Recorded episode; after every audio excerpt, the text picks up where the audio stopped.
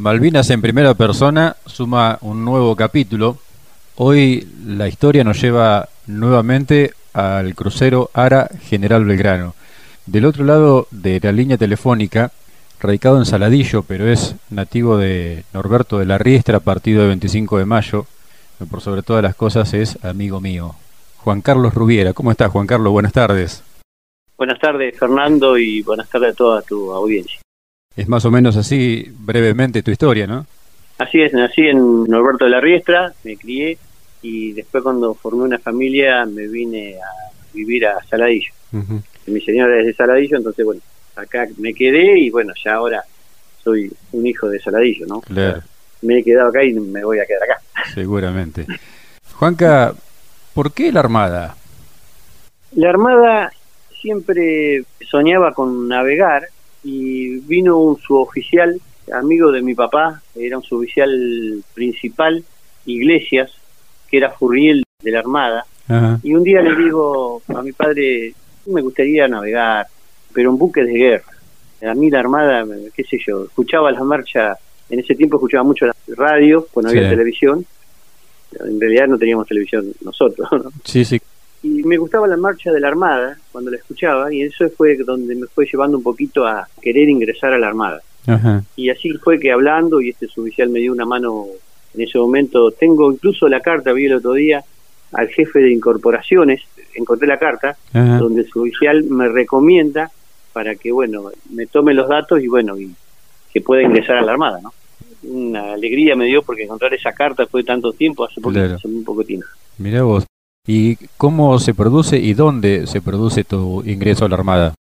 En la Escuela de Mecánica, en febrero del año 1979, el primero de febrero, y la verdad que yo recién llegaba a Capital, no, sabía lo que era Capital, conocía, y bueno, fue una experiencia muy linda y parte con 17 años, la verdad fue muy duro. El primer mes fue muy duro porque la exigencia que tiene la Armada, ¿no? Para formar hombres, la verdad que es muy, es muy lindo también porque tengo compañeros de esa camada, que es la camada 33 de la Armada Argentina. Sí. Y la verdad que, bueno, muchos amigos quedaron, todavía nos comunicamos y la verdad que muy lindo fue esa experiencia, ¿no? Pero fue muy dura. El, principio, la exigencia militar, ¿no? Claro. Este, hace que uno tenga que pasar esos momentos, ¿no? Pero me quedé y me gustó. ¿Cuánto duró la capacitación ahí en la ESMA? Un mes para incorporarnos sí. y después son dos años. Yo había elegido la carrera de artillero y estudié dos años en la Armada, 79 y 80. Al principio del 81 me voy al crucero General Belgrano. ¿Y saliste con qué jerarquía? Es muy raro lo mío, porque en la escuela yo debía una materia que era matemática y me dieron el grado cabo segundo como que a los dos meses, tres, yo tenía que volver y rendir la materia y ya estaba, ¿no? Este, la jerarquía ya estaba. Sí. Pero no fui a rendir. Entonces, al año, a fin de año del 81, bueno, un suboficial que estaba a cargo de mi división, de la cuarta y quinta, ahí en el crucero, me dice que, bueno, que me tengo que sacar la jineta de cabo segundo y ser marinero, porque no había ido a rendir la materia. Así que bueno, hay muchas fotos que estoy con la chaqueta de cabo segundo, porque las imágenes son del año 81, fines del 81 casi, y bueno, estoy con la jerarquía de cabo segundo, pero yo me retiré de la Armada como marinero. Ajá. ¿Y la situación de el destino en el crucero fue una elección o fue una determinación de la fuerza? No, los destinos, cada vez que uno termina de estudiar, a medida que los buques o las demás bases navales necesitan personal, van derivando. Es un juego de azar, ¿no? O sea, que le toca, a veces se elige por la especialidad, por ejemplo, de artillero, el buque necesitaba gente, entonces donde más lleva gente, ¿no? Los buques que tienen muchas armas. Así que eras marinero, artillero cuando se produce la historia de la campaña del Atlántico Sur. Sí, sí, yo estaba como marinero. ¿Y tu rol dentro de lo que es la artillería del crucero, en qué sector estabas? Yo estaba en popa, en la cuarta y quinta división, que son los cañones de 6 pulgadas. Ahí estaba, desde el primer día que llegué, torre 4 y 5. Se dice torre cuarta y quinta porque es una sola división, pero yo estaba en la torre 5 de popa. Para ubicar a la audiencia, popa es la parte trasera del barco. La parte de atrás del barco, claro. ¿Y tu función en esa torre cuál era? Era apuntador de elevación. La torre tiene dos apuntadores, uno de dirección, que es donde se dirige para un lado o hacia el otro, y elevación donde hay que elevar el tiro para que llegue hacia el blanco, ¿no? Cuando más alto sale el proyectil, más hacia arriba, apuntando hacia el cielo, llega un poco más lejos que si uno apunta sobre la línea del horizonte. Deriva y alza sería en los términos de artillería de tierra. Caso. ¿Y el calibre 6 pulgadas son 155 milímetros más o menos? 155 milímetros, sí, sí, sí, esos. ¿Qué poder de fuego tenía el crucero? Mucho poder de fuego, la verdad que sí. Tenía esas cinco torres de 6 pulgadas, tres torres de 5 pulgadas de cada lado, tanto estribor o babor, sí. y después tenían cañones de 40 milímetros. Ajá y tenía a su vez, se le había agregado, fue en el año 1968, dos rampas de lanzamiento de misiles antiaéreos, que tenían un alcance de 5.000 metros. Qué Eso es lo más moderno que tenía el crucero, ¿no? Era de los buques de la Armada el que tenía más poderío en cuanto a artillería. Sí, a pesar de que, bueno, era un buque muy antiguo, ¿no? Sí. Pero era un buque pesado en artillería. Antiguo, tenemos que contarle a la audiencia que sobrevivió a la Segunda Guerra Mundial en Pearl Harbor. En el año 45. Claro. En 1941-45 estuvo en las operaciones en el Océano Pacífico. Sí. El buque era del año 1938. La verdad que sobrevivió a esa guerra. Qué bárbaro, qué historia. Sí. Había un gemelo que era el 9 de julio que se fue eh, desmantelado por la antigüedad y este buque no. Murió eh, en su ley, ¿no? Como guerrero y la verdad que fue un buque muy poderoso y, lo llevamos todo como nosotros decimos que era un buque que tenía alma mm. que la verdad que todos lo queremos sí me consta me consta. Juan Carlos en lo previo al 2 de abril ¿cuándo empezó la historia para el crucero General Belgrano y para su tripulación con cuánto tiempo de anticipación nosotros veíamos mucho movimiento en la base naval pero realmente en ese tiempo se navegaba mucho, o sea que era un poquito más de lo habitual, pero no sabíamos qué es lo que iba a pasar el 2 de abril. Nosotros habíamos regresado de un viaje a Punta del Este en febrero y bueno, había que hacer unas reparaciones en máquinas, que fue a dique seco y bueno, después salieron del dique seco. Y estamos cargando municiones, pero siempre más de lo habitual, ¿no? O sea, ¿no? Nos llamó la atención que bueno, venían muchos camiones con munición, pero bueno, hacía falta las municiones siempre cada vez que uno salía a navegar se hacía práctica de tiro. Claro. Y bueno pensábamos nosotros que íbamos a salir a navegar pronto la verdad que bueno así lo fue no siempre vimos que el movimiento en Puerto Belgrano era mucho había mucho movimiento. Claro. Hasta que llegó el día 2 de abril que el comandante se nos comunica que se había tomado Malvina y que seguramente por nosotros ser buques de guerra íbamos a tener alguna participación que no se sabía por el momento cuál era el destino, ¿no? ¿Y qué pasó por tu cabeza en ese momento?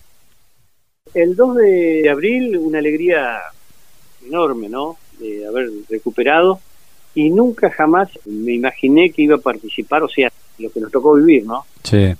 Pensábamos estar preparados, lo único que pensábamos es estar preparados por si teníamos que combatir y estar listos para lo que sea. Nunca, nunca pensábamos que iba a suceder lo que luego sucedió, ¿no? del hundimiento. Jamás pensamos en nuestra cabeza y teníamos en mente siempre que el único enemigo que podía hacernos daño a nosotros era un submarino. Claro.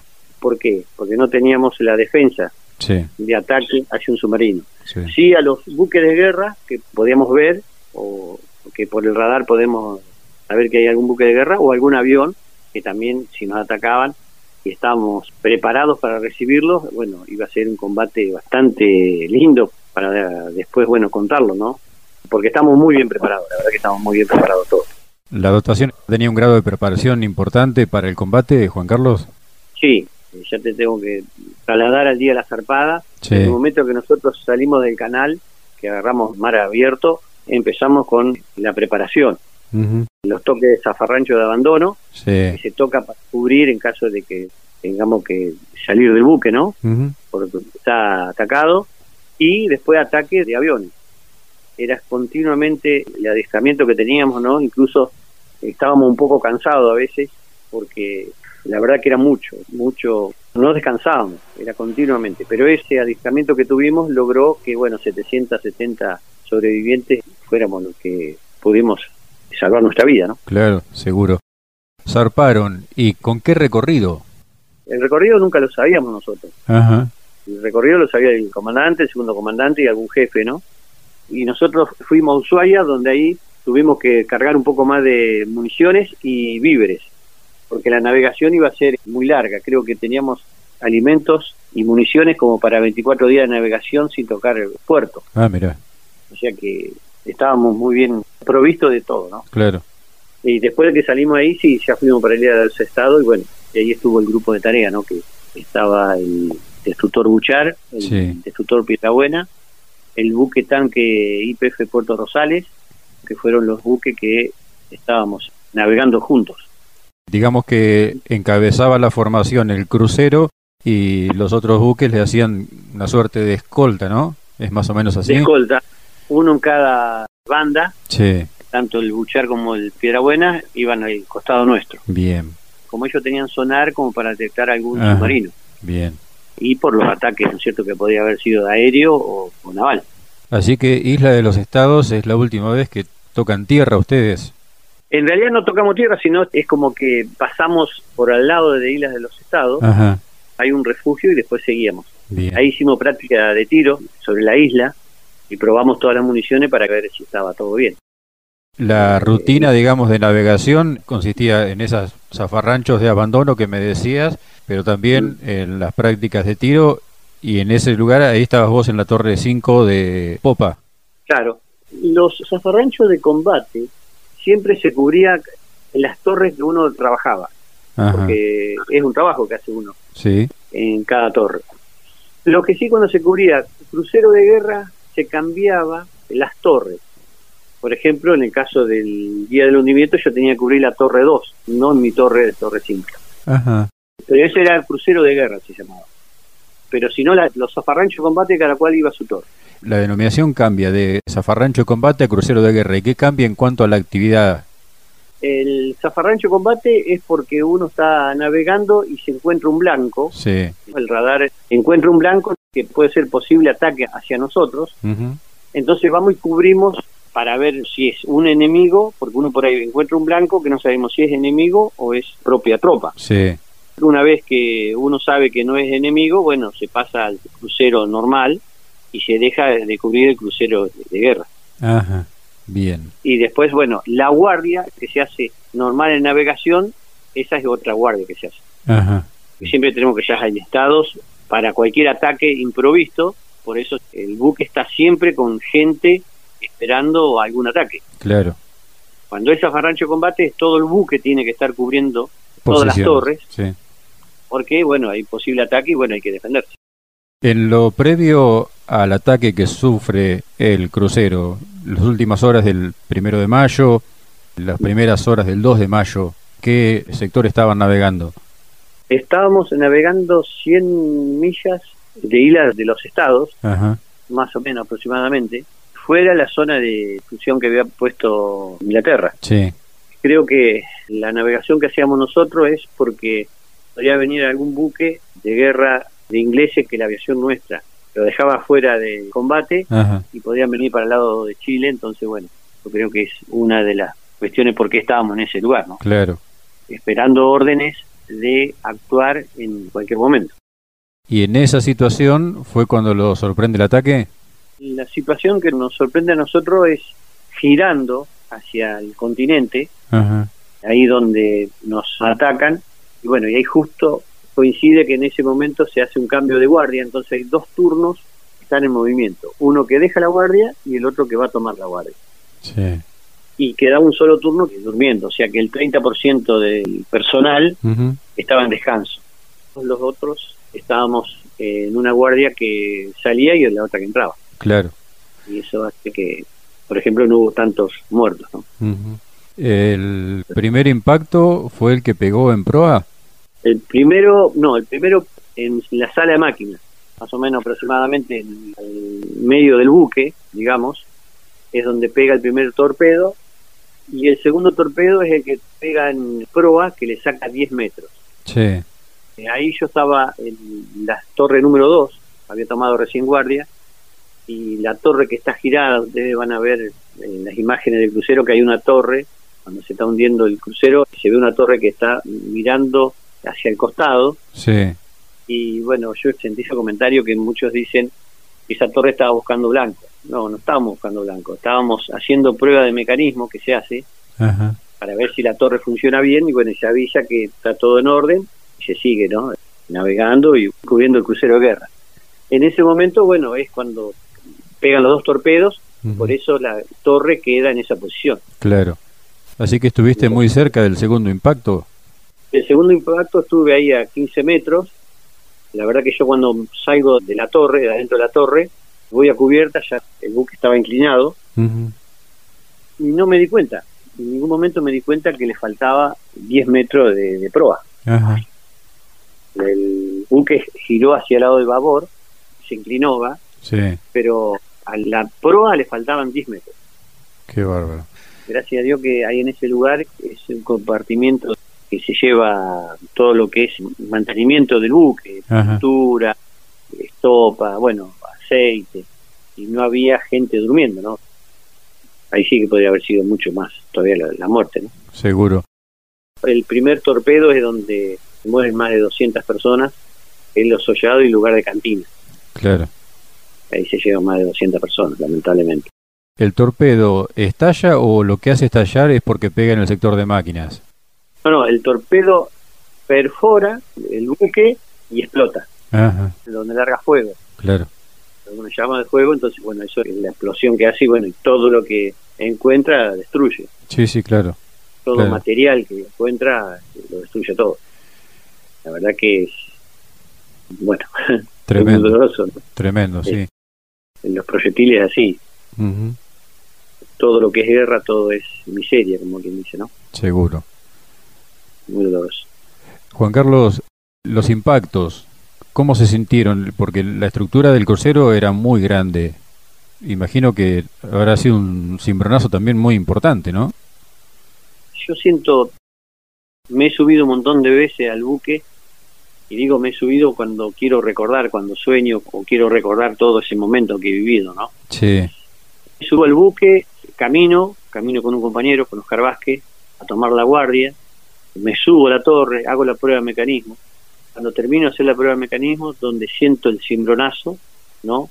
Tremendo golpe, es el primer torpedo, y siento el olor a ocre que había, el olor a pólvora, ¿no? Que salía, pero nunca puedo escuchar el ruido. No, no, no, no, no me, no me quedó, no me quedó grabado el ruido. La verdad que todo, la explosión, el movimiento, el temblor, todo eso lo tengo en mi mente. Sí. Y el ruido no, no, me, he subido un montón de veces. Me he subido a la balsa, me he subido al crucero y no puedo recordar el, ruido. Pero sí el temblor, el temblor sí me acuerdo muy, muy bien que nos agarramos todos y el segundo también.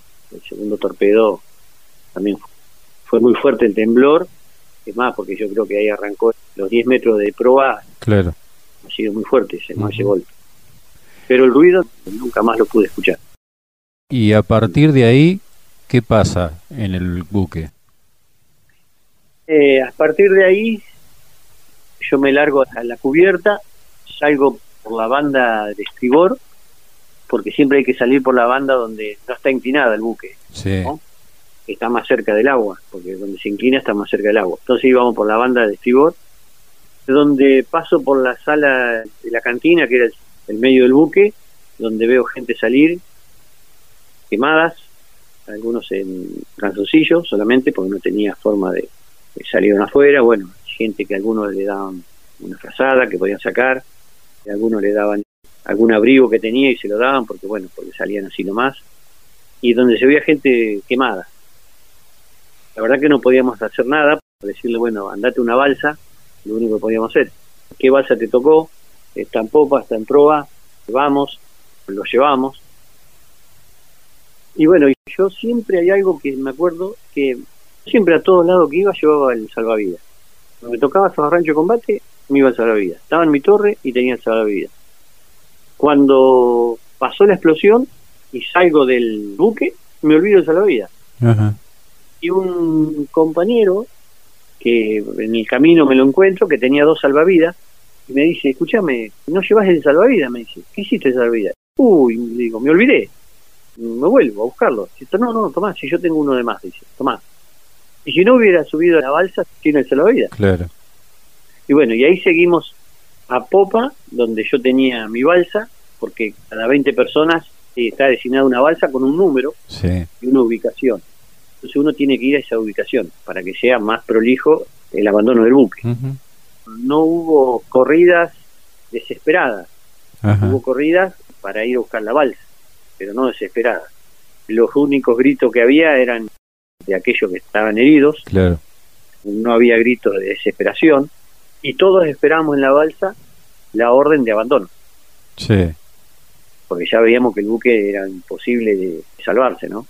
Hasta que nos dieron la orden de abandono, no tiramos la balsa, tiramos la balsa nuestra y se pincha.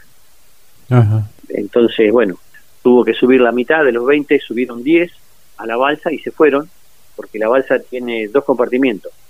Se pincha uno, por ejemplo, digamos la proa, y adentro tienen todos los elementos para arreglarla en caso de que se pinche la balsa. Sí, sí. Y bueno, se fueron 10 personas en esa balsa y nosotros, la verdad que no me acuerdo si éramos 10 o 7 personas que quedamos sin balsa, tiramos un bote de goma, había un bote de goma ahí en popa, tiramos el bote de goma, le pusimos un motor fuera de borda y salimos, le dimos marcha, arrancó y después por las olas se mojó el motor y no arrancó más, no sé, no sé si la desesperación o qué, no arrancó nunca más el motor, entonces tuvimos que remar con las manos y con un remito chiquito que tenía, los remos que tenía el bote de goma ese, llegamos a una balsa. Pero estaba alejada la balsa, estaba más de 100 metros, 200 metros más. Nos metimos dentro de la balsa, atamos el bote de goma a la balsa y seríamos más o menos cuatro balsas, estábamos agrupadas cuando un oficial mira, dice, se está hundiendo, está desapareciendo el crucero. Se fue, se hundió. Gritamos, viva el crucero y viva la patria. Increíble, porque después cuando nosotros llegamos a reunirnos después de cuatro o cinco años, que fue la primera reunión, en el año 89 creo que fue la primera reunión, un poquito más de tres años, pusimos a conversar y dijimos que habíamos gritado Viva la Patria, viva el crucero, y todas las balsas, todas, que estaban todas desparramadas por el océano, ¿no? Sí, sí. Sin tener conexiones una hacia la otra, gritamos viva el crucero y viva la patria. La verdad que el sentimiento ¿no? que teníamos hacia el buque y hacia saber que no sabíamos la cantidad, pero sabíamos que había muertos. Claro. Y eran nuestros compañeros, nuestros camadas. Sí, sí la verdad que ahí empezamos a ver la, realidad cuando empezó la noche, se empezó las olas, la tormenta y un suboficial, eh, cabo principal, Rivas, mira y alcanza a ver nada más que dos balsas y dice, quedamos dos balsas. En la otra balsa eran más o menos 10 personas, 10, 11 personas y nosotros ocho, ocho personas. Ah, aclaro porque cuando nosotros encontramos la balsa había una sola persona en esa balsa. Una sola persona había. Le había tirado la balsa y había salido porque los compañeros de él no estaban. Claro. Eh, no, perdón, dos marineros había. Cuando quedamos las dos balsas en medio de la tormenta, a la noche decidimos pasar de una balsa a la otra para que sea más peso. La balsa sea más pesada porque se nos daba vuelta. Sí y pasamos nosotros porque en la otra balsa había uno que estaba quemado y entonces no se podía mover. Y en medio de la tormenta agarramos, cada vez que la balsa golpeaba, saltábamos. La orden la da el teniente Echeverría. Dice, bueno, esto acá es suerte y verdad, hay que tirarse, hay que ir a la otra balsa porque si no así no podemos seguir, si no da vuelta. Y la decisión, o sea, el primero que saltaba era a ver si podías lograr pasar a la otra balsa porque si caía el agua directamente no se salvaba. Claro. Y bueno, saltó, lo pudo hacer y así fuimos uno por uno hasta cubrir todos en esa balsa y donde hubo más peso se movía un poco menos, pero se movía. Olas de 10 metros de altura, la verdad la tormenta, una paliza nos pegó toda la noche. Para mí fue toda la noche, porque la verdad que no descansamos en ningún momento, porque parecía que se nos daba vuelta, nos íbamos de un lado hacia el otro. Fue, fue dura la noche, muy, muy dura. Juan Carlos, qué nobleza la del crucero que al hundirse no se llevó ninguna balsa al fondo del mar, ¿no?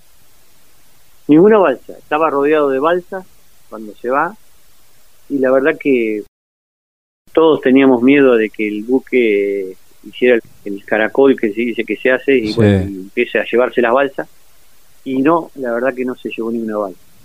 Hasta en eso fue muy noble con nosotros el buque, ¿no? Siempre decimos eso. No se llevó ninguna balsa es muy alentador para los familiares, ¿no? Que el buque no se haya llevado ninguna balsa. Claro. También para nosotros que estamos sobreviviendo de que no se haya llevado ninguna balsa también es sinónimo de, nobleza, ¿no? Sí, sin dudas. Y esta situación de haber completado un mayor número dentro de la balsa a la que pasaron, además de darle más peso para que en cierta forma tenga más estabilidad, tal vez les haya salvado la vida, Juan Carlos, por una cuestión de temperatura corporal que al ser más por ahí pudieron estar un poco no tan expuestos a tremendo frío. Sí, nosotros durante la noche teníamos que cubrir, tiene dos cierres la balsa, uno de cada lado, sí. y se habían roto los cierres, entonces lo teníamos que tener con la mano para agua. Me acuerdo que teníamos que hacer turnos porque no, no aguantábamos el frío, era el viento, mm. el frío, y cuando a nosotros nos encuentra el avión, ahí nosotros estábamos 100 kilómetros más para el lado de la Antártida, no para el lado de, nuestro territorio. O sea, hacía muchísimo frío, muchísimo frío. Y eso hizo también la cantidad de gente que, bueno, nosotros nos abrazábamos y nos hacíamos caricias, porque la verdad que era el frío, era tremendo el frío que hacía. La verdad que era muy, tremendo el frío y bueno, entonces eso hizo que sí, al tener más personal nos daba más ánimos y tenía un poquito más de calor, ¿no? Humano y bueno, eso hizo que nos salváramos. ¿Tenían esperanzas que los encontraran? Nosotros siempre tuvimos esperanzas que nos encontraran. Al otro día, el día lunes, nosotros un día el domingo a las 4 de la tarde y el lunes, tipo mediodía, el avión Neptune nos encuentra y para nosotros fue, la verdad, eh, una alegría tremenda. Escuchamos un ruido del avión y primero pensamos que podría haber sido un avión inglés que andaba dando vueltas, un avión de combate. Salimos, nos salimos, y uno dice, sí, yo salgo y miro, bueno. Y la verdad que el avión nos hacía seña como, lo siento, con las alas de un lado hacia el otro, que nos estaba buscando y bueno, dijimos, ahora ya vienen a buscarnos pero llegó a las 4 de la tarde y ya no veíamos ningún buque, nada, se hacía de noche y ahí el cabo principal Rivas agarra la Biblia y empieza a leerla. Y ese fue el momento que nos quebramos todos porque ahí creo que nos estábamos despidiendo porque era tanto, tanto el dolor que teníamos de frío, era muchísimo teníamos dolor de frío, no frío, teníamos dolor de frío. Sí, sí. Y no veíamos buques cerca que nos vinieran a buscar, entonces pensamos que no íbamos a sobrevivir. No bajamos los brazos, pero sí nos dábamos cuenta que estábamos en una situación ya límite de, supervivencia. Claro. Cuando nos encontró el, el aviso Buruchaga, el Buruchaga fue el buque que más tripulantes recogió de las balsas. Sí fue las 2 de la mañana, dos, dos y media de la mañana y estábamos realmente ya en... Siempre quedamos nosotros, tratábamos de no dormir. Si se dormían dos o tres, los otros charlaban, contaban anécdotas, contábamos cosas a la familia, bueno, qué sé yo, hablábamos de mi papá, mi mamá, mi hermano, hablábamos de la familia. Silvio Riva tenía dos hijos, y hablaba de sus hijos y perdón, ¿no? Pero bueno, me lleva a veces, estas emociones me, llevan al, recuerdo. Y hablamos de nuestra familia, y qué estarán haciendo, qué estarán pensando, y nosotros estamos acá y no podemos hacer nada para llegar a tierra, para decir que estamos vivos. Fue un momento muy, muy duro ese, y por eso manteníamos, continuamente tratábamos de no dormirnos. Y nos encuentra en una situación de que casi todos estábamos dormidos. Subir al buque fue un alivio. Yo creo que la mejor música que he escuchado en mi vida fue la bocina de ese buque. Cuando tocó, que se acercó, toca la bocina del buque y sentir el parlante sobreviviente, venimos a buscarlo, la verdad que esa es la mejor música que he escuchado en mi vida. No debe haber sido nada fácil pasar al buque con el cuerpo entomecido por el frío y con el mar en las condiciones que habitualmente está el sur argentino, ¿no? No, porque nosotros de la cintura hacia abajo estábamos congelados, no, no sentíamos nada. Nosotros nos orinábamos encima y bueno, a veces usamos una bolsita donde orinábamos en la bolsita y un ratito nos pasamos por las piernas o por el cuerpo para sentir un poco de calor, la verdad que esa era la supervivencia. Lo cuento porque es así, porque fue, por ahí puede ser este, un poco duro en lo que digo, o tomarlo como cómo van a juntar la orina. Y sí, juntamos las orinas para sentir un poco de calor. Sí, sí, claro. Realmente es así. O puede ser un poco asqueroso, ¿no? De, decirlo, pero bueno, que era la única forma que teníamos de sobrevivir. Y cuando subimos al buque no podíamos caminar. Nos costaba caminar hasta que nos llevaban, nos sacaban la ropa y el baño. Nosotros queríamos tomar algo caliente. No tomen tanto porque, bueno, está muy caliente, de algunos sorbitos de algo, sorbos de así de, de caldo, de chocolate que podían tener con mate cocido, y así fuimos recuperando el calor. Es un momento muy, muy duro lo que nos tocó vivir. ¿Cuántas horas definitivamente estuvieron a la deriva en la balsa, Juan Carlos? Entre 33 y 34 horas estuvimos. Mucho tiempo por el clima. Claro. Muchísimo tiempo, porque nosotros cuando nos encuentran estamos como 130 kilómetros más cerca de la Antártida, sí, sí. del lugar del mundo. O sea que hacía 20 grados bajo cero, sensación térmica. Claro. Terrible. No, no, era dolor de frío. Y con nada de abrigo. Sí, sí, claro. Puesto, no teníamos. E incluso estábamos descalzos porque no queríamos tener los zapatos, nosotros usábamos zapatos, que por ahí algún clavo podía pinchar la balsa, entonces nos sacamos los zapatos. Claro. Por las dudas que podía pinchar la balsa, que eso sí era peor, ¿no? Y bueno, esa es la situación que nos tocó vivir, muy, muy dura en esas horas, ¿no? Tres horas durísimas por la tormenta y por el frío. Y ya en el aviso Gurruchaga, rumbo al continente, imagino que se les habrá hecho eterno también para llegar y poder tratar de recomponerse un poco en tierra firme. Sí, nosotros nos rescataron el martes tipo 2 3 de la mañana y estuvo toda la noche navegando, el resto de la noche y bueno, todo el otro día creo que llegamos el día 5 a Ushuaia. Ahí dar los nombres para que avisaran a nuestros padres, a nuestras familias, que estábamos con vida. Y bueno, el regreso, el regreso fue muy duro.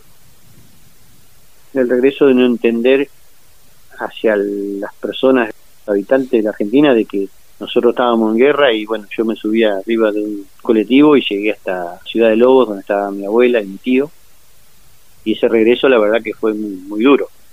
No entendía yo de que nosotros dos días antes estamos en el medio del mar tratando de sobrevivir. Y acá era como que era una vida normal, cada cual estaba haciendo lo suyo. Y eso no se entendió nunca, nunca lo entendí, ¿no? De cómo se vivía en la guerra en el sur y en el resto del país no se vivía la guerra. Tremendo. La verdad que sí, muy duro muy duro llegar a, la familia, el abrazo, la verdad que eso es, es el abrazo con mi madre, con mi padre, con mi hermano, lo que lloraba mi madre, la verdad que nunca, nunca lo voy a olvidar. son momentos vividos con amigos de Riestra, que, vecinos que se acercaron, fueron a mi casa, tuve todo ese día, toda la noche, recibiendo gente que venía a visitarme, a preguntarme si me hacía falta algo. le cuente lo que estaba viviendo y yo la verdad que estaba contra cansado porque no tenía ganas de hablar, pero bueno, y así, había que contarle, ¿no? ¿Y la Armada les ofreció algún tipo de contención, algún trato diferencial? ¿Cómo fue la situación? ¿Vos seguiste un tiempo más en la fuerza? Yo seguí hasta octubre del año 82 y después pedí la baja. A ver, la Armada, todo lo que fueron combatientes de Malvinas, todo aquello que eran veteranos de guerra, no le fue fácil seguir la carrera. Eh, un problema fue eso. Hay que entender que nosotros no somos un país bélico, entonces claro. no entendían de que, bueno, que a lo mejor por ahí dar una orden, un oficial a un subalterno que había estado en la guerra no era fácil. Claro. No era fácil. El veterano de guerra quería valorar lo que había hecho. Y entonces, bueno, ahí muchos muchos terminaron la carrera. Pero le costó muchísimo, ¿eh? fue muy duro, ¿eh? muy duro. La experiencia que tengo yo, me fui de la Armada, un teniente me dijo que yo firmara que siguiera en la Armada porque realmente ya lo que habíamos pasado no iba a volver a suceder, que lo mío era para aprovecharlo, ¿no? La Armada lo iba a aprovechar, pero yo no entendía en el primer pase que me dieron no estaba conforme, me mandaron a una sala de armas a limpiar eh, pistolas, entonces realmente yo digo, ¿qué estoy haciendo acá? Claro. Por ahí la contención no la teníamos porque yo no le he hecho la culpa a la fuerza, yo creo que falta experiencia de un país bélico, como digo, sí. y no saber tratar a los veteranos de guerra, no saber cómo sobrellevarlo después de una guerra, ¿no? Por eso tuvimos que salir los veteranos de guerra a buscar un plan de salud, después, más adelante, en el 97. ¿Te pidieron explicaciones por qué pedías la baja? Sí, me decían por qué, porque yo le digo, no, no, no, no veo, no veo un futuro, no le veo un futuro, no, no, no me siento bien. No, pero esto va a pasar, esto va a pasar y usted cree, usted cree que esto va a cambiar. Y no, no, creo que fue lo, mejor que hice porque después de mucho tiempo no cambió. Todos mis compañeros que quedaron sufrieron mucho. Claro. Muchos camadas que tengo que se fueron, muchísimos, quedaron muy pocos. Yo creo que habrán quedado de todo lo que fuimos a la guerra, habrá quedado un 30% de los que nos conocíamos, de la camada 33, que pudieron seguir la carrera. La experiencia, la verdad, que no fue fácil. Y después, bueno, en la vida civil también fue encontrar laburo, no, no fue fácil para los veteranos de guerra. Fue muy duro. Eh, no se podía hablar de que uno era veterano de guerra porque seguramente tenían miedo de que, bueno, el loco de la guerra podía salir en cualquier momento. Eso fue duro para muchos compañeros, no, no fue en mi caso, pero muchos veteranos cuando decían que era veterano de guerra o se enteraban que eran veteranos de guerra, por ahí lo dejaban cesante del laburo. ¿Tuviste esos momentos que han tenido que pasar muchos veteranos de en el día a día sufrir momentos como que volvían al combate, situaciones especiales que te tocaran vivir así? Sí, sí. Más que todo, muchas veces me quedó la culpa de por qué yo no me quedé, por qué le tocó al otro y no me tocó a mí ser el héroe. El compañero que quedó, cómo me salvé, la explicación de cómo, por qué pasaron las cosas, de por qué tantas muertes, cómo sobreviví. Todos esos momentos fueron durísimos, incluso tuve tratamiento psicológico.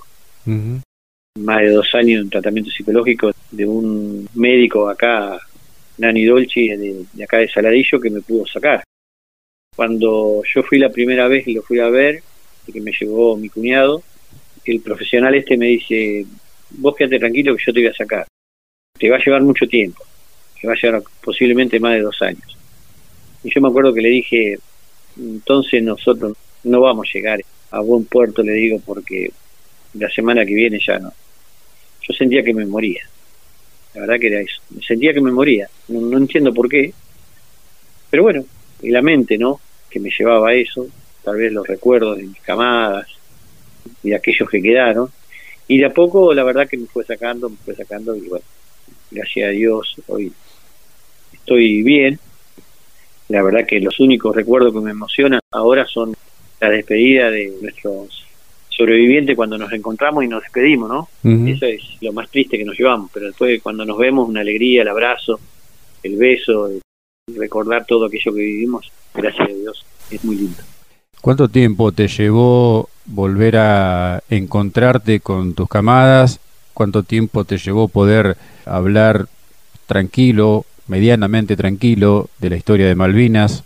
¿Cuánto tiempo te llevó conseguir esa cierta estabilidad en, en tu vida, Juanca? Y me llevó mucho tiempo, más de 10 años, de no querer hablar, esquivar cuando alguien me preguntaba en el trabajo, querían saber. Yo no, no quería hablar, no tenía ganas de hablar. No podía describir lo que habíamos pasado. Y no quería subirme al buque, porque cada vez que uno cuenta esta historia, se tiene que subir al buque. Y yo no me quería subir, porque sabía que había tristeza. Más allá de la alegría que me dio el buque, en los últimos momentos que tenía que contar era la tristeza del buque, de que el buque se había, no estaba más, que no estaban más mis camaradas. Y eso era muy duro para querer hablar, no podía hablar. Me acuerdo que una escuela me, manda a llamar la maestra y quería que yo contara mi experiencia, bueno, y ahí donde fue que empecé, empecé a hablar un poco más, y bueno, juntarnos con los camaradas también estaba porque, bueno, que era después de cuatro, cinco años, seis, no saber cada cuál fue a su destino o a su domicilio. Y encontrarnos fue la alegría más grande, ¿no? El comandante Héctor Elías Bonzo, la verdad que en esas reuniones que hacíamos, que nos juntábamos una vez al año, era la reunión de camaradería, y yo verlo reírse al comandante, la verdad que me llevo el mejor de los recuerdos de una persona humilde, respetuosa, y no sé los calificativos que podría darle a esta persona, no tengo, la verdad, porque él se sentía orgulloso de su dotación. Todo lo que habíamos dado. Y él fue nuestro padre, fue, nuestro comandante. Y nosotros, en mi caso, yo le decía, Señor, acuerda, no, no, no me diga más, Señor. Ya no estamos arriba del buque, somos camaradas, tratame de vos. Y a mí no me salía decirle mm. vos. No me salió nunca. Siempre fue el Señor. Y todos, todos respetábamos y respetamos todo, incluso al segundo comandante ahora. Yo le digo señor y se enoja conmigo, me reta. No me digas señor, decime Pedro. Bueno, pero no le puedo decir Pedro. Por ahí en alguna intimidad le digo Pedro, pero hay un montón de gente le digo señor. Es como que para mí sigue siendo mi segundo comandante. Otra persona más respetuosa, estuvo acá en la inauguración del monumento que hicimos en Saladillo en honor a Héctor Omar Gorosito, que tenemos un héroe acá. Sí. Y la verdad que incluso a, mi jefe, el teniente Echeverría, hablábamos y me reta y me dice, no me digas, señor, ya no estamos en la vida militar, estamos en la vida civil, pero uno tiene que respetar, yo sigo respetándolos a todos, creo que es lo que me enseñó el buque y me enseñó la Armada, ser respetuoso con las personas. Juan Carlos, ¿cuándo empezaste a trabajar por los veteranos de Malvinas? En el año 89 entré al Banco Provincia y en el año 93 me eligen para que lo represente a los veteranos del interior. Había un veterano de La Plata, un veterano del conurbano y yo era el interior de Buenos Aires. Y ahí fui elegido en la Comisión de Veteranos de Guerra del Banco Provincia, estuve durante 24 años trabajando para los veteranos de guerra. Fue muy duro, la verdad que los primeros pasos de conformar la comisión, de que el banco nos reconociera y hacer el trabajo que se hizo en la provincia de Buenos Aires para que nos abrieran las puertas fue muy duro porque nadie entendía lo que queríamos hacer nosotros, que era armar un plan de salud que no había y nosotros teníamos mucha gente que se estaba quitando la vida, la verdad que era muy duro escuchar eso, sabíamos que algo estaba faltando no había una contención a nivel nacional, política no había, entonces fuimos los veteranos de guerra que sacamos las leyes, lo que trajimos un plan de salud que fue en el año 97, eh, viajamos a Estados Unidos con dos veteranos de guerra, uno de Vietnam y otro de Corea, eran dos profesionales, y recorrimos Estados Unidos, el estado de Washington, donde recorrimos hospitales y trajimos el plan de salud que después se hizo en la provincia de Buenos Aires. Logros importantísimos. Sí, la verdad que sí, un logro, la verdad que importante porque a partir de ese momento que se empezaron a atender profesionales argentinos que empezaron a estudiar la problemática del veterano de guerra, el estrés postraumático, dieron la atención que necesitábamos nosotros, ¿no? Claro. Que realmente es importante. Nunca se trató de dinero, acá se trató de, claro. una situación de, salud, ¿no es cierto? y una atención psicológica, que es lo que necesitábamos. Claro, apoyo, contención. Así es.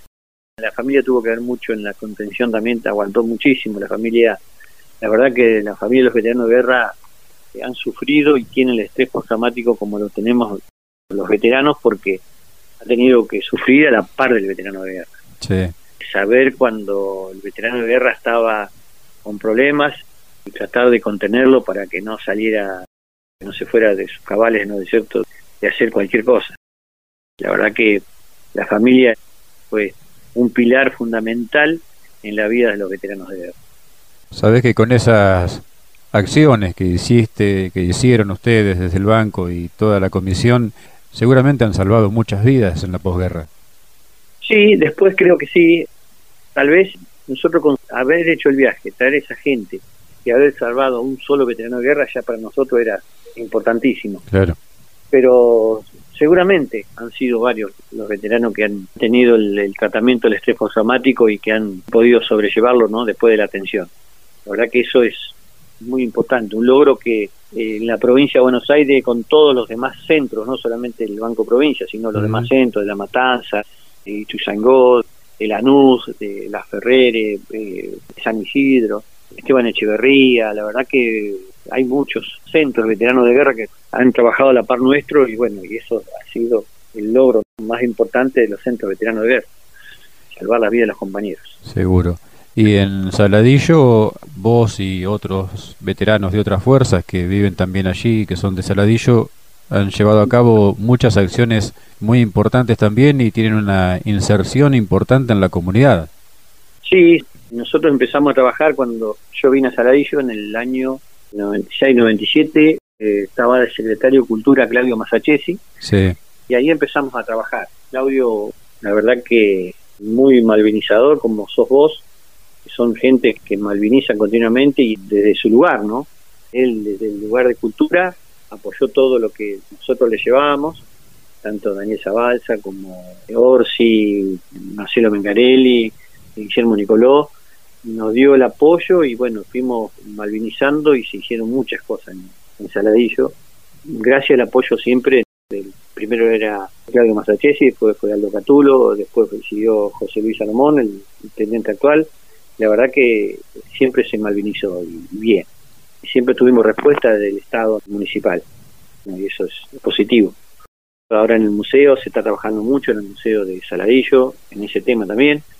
Y tengo que nombrar a una persona que es mi sangre, ¿no? Que es Bernabé, que bueno, se ha puesto el tema de Malvina al hombro y la verdad que desde la Dirección de Juventud también está trabajando bastante sobre el tema. Saladillo te ha honrado con un título distinguido como ciudadano distinguido precisamente de Saladillo y además le ha puesto tu nombre a una calle de allí de Saladillo. Sí, yo digo siempre que no sé si soy merecedor de tanto reconocimiento. Seguramente hay algo que, bueno, lo hace que me hayan hecho estos reconocimientos de la parte política, ¿no? Y de la parte de los habitantes de Saladillo. El respeto que yo siento acá en esta ciudad, donde camino todos los días, que me saludan, te vi el otro día en televisión, escuché tu nota, me siento impresionado, me dicen lo que te ha tocado vivir es muy fuerte. Todas esas cosas es una caricia al alma. Bienvenido sea, tal vez no, no sea tanto el reconocimiento del nombre de una calle, ¿no? Digo, este, pero bueno, la decisión ha sido tomada para todos los veteranos de guerra acá en Saladillo y bueno, bienvenido sea, que por lo menos en vida estamos recibiendo estos reconocimientos y la verdad que es una satisfacción. Juan Carlos, ¿cómo te sentiste en esta subida al crucero que hemos provocado en este rato?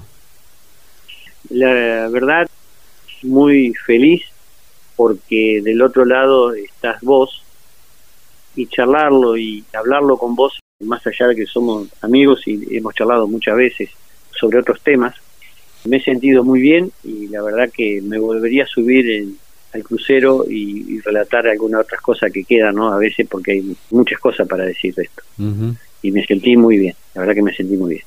Yo quiero agradecerte por estos minutos, por contarnos tu historia.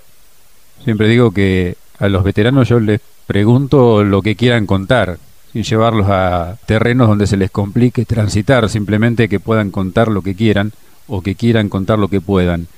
Y la posibilidad tan especial de viajar en el crucero y de revivir estas situaciones en tu relato siempre es muy importante, muy movilizante, muy fuerte. Agradecerte muchísimo, muchísimo por todo lo que has hecho, por todos los veteranos, por seguir sosteniendo la causa de Malvinas en estos 40 años y, sé que lo vas a seguir haciendo por mucho más. Y lo que quieras agregar en el final, Juanca.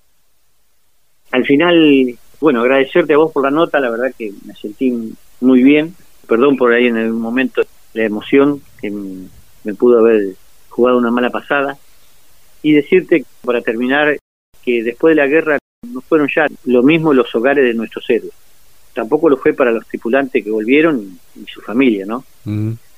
Tanto uno como otros tienen detenido lo más profundo del espíritu huellas imborrables. Y cada día se valora más positivamente, porque significa sensibilidad para amar, alma para vivir y coraje, mucho coraje para recordar. Un gran abrazo, Juan Carlos. Hasta siempre. Abrazo grande.